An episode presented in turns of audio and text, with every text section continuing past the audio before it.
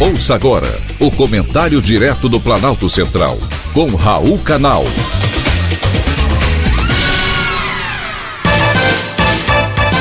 Queridos ouvintes e atentos escutantes, assunto de hoje: autonomia do Banco Central. Hoje vou falar de economia. A Câmara dos Deputados finalmente aprovou o projeto que prevê autonomia para o Banco Central.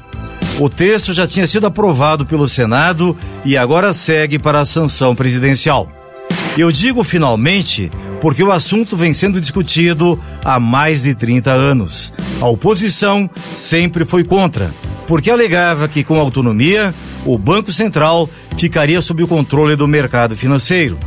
Mas a autonomia do Banco Central vai adequar a instituição a padrões internacionais e a possibilidade de o Bacen defender a estabilidade de preços de maneira totalmente autônoma.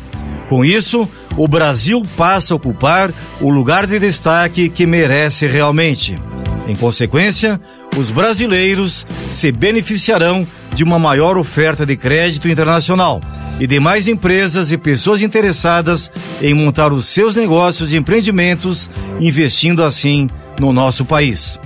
A principal mudança da autonomia do Banco Central é o mandato fixo de quatro anos para o presidente e os diretores da instituição, que não deve coincidir com o mandato do presidente da República.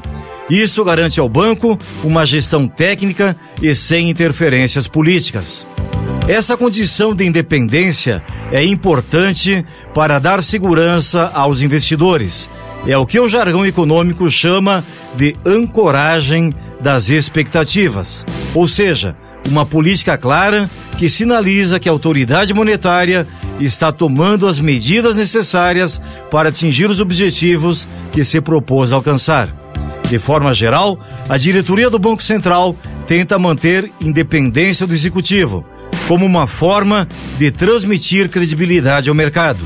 Nem sempre, entretanto, conseguiu estabelecer essa confiança almejada. São decisões que muitas vezes têm perspectiva ou longo prazo e por isso desagradam o chefe do Poder Executivo, que pode temer um eventual efeito negativo de um aumento de juros sobre a atividade econômica no curto prazo, por exemplo.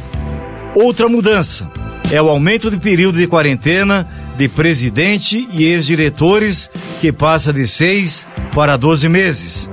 Além disso, o presidente do Banco Central deverá apresentar no Senado, no primeiro e no segundo semestre de cada ano, relatórios de inflação e de estabilidade financeira, explicando as decisões tomadas no semestre anterior.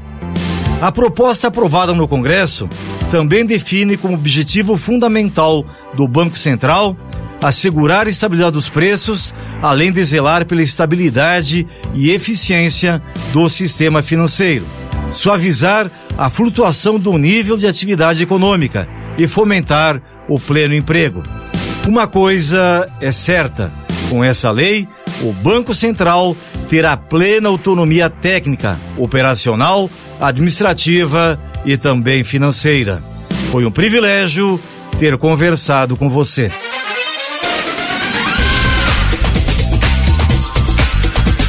Acabamos de apresentar o Comentário Direto do Planalto Central, com Raul Canal.